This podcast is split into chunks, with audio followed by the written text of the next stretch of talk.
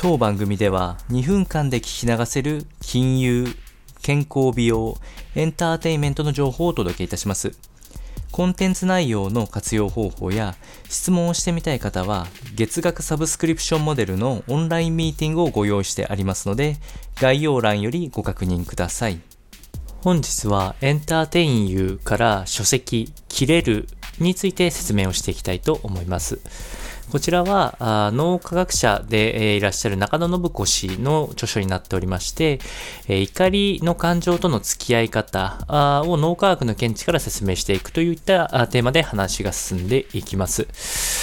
で、やはりあの直近のこう社会問題としても、例えば煽り運転とかモンスターペアレントなど怒りを抑えきれないで社会問題になってるっていうことが多くあるので、それについての、えー、触れていくことが多くありまして、まあ、私が読んだ中で、えー、特に気になったなっていう点に関しては、えー、尊敬される切れ方あ、皆さんも一度はあこの人の切れ方いいなとかって思うことあるかと思います。これは、え、適切なタイミングで起こることと、適切な温度感で起こることが非常に大事というふうに著書では書かれておりまして、えー、こう、心理的に、え、感情的に起こってしまうと、やはり、え、他人に、え、いい影響は出ないということから、え、適切な理論だった切れ方っていうのは非常に大事ということです。で、えー、子供に関して話が進んで途中から行きまして、え、いじめっていうことに関しても、実は言い返せるかっていうのが、え、とても大事なポイントになっていきます。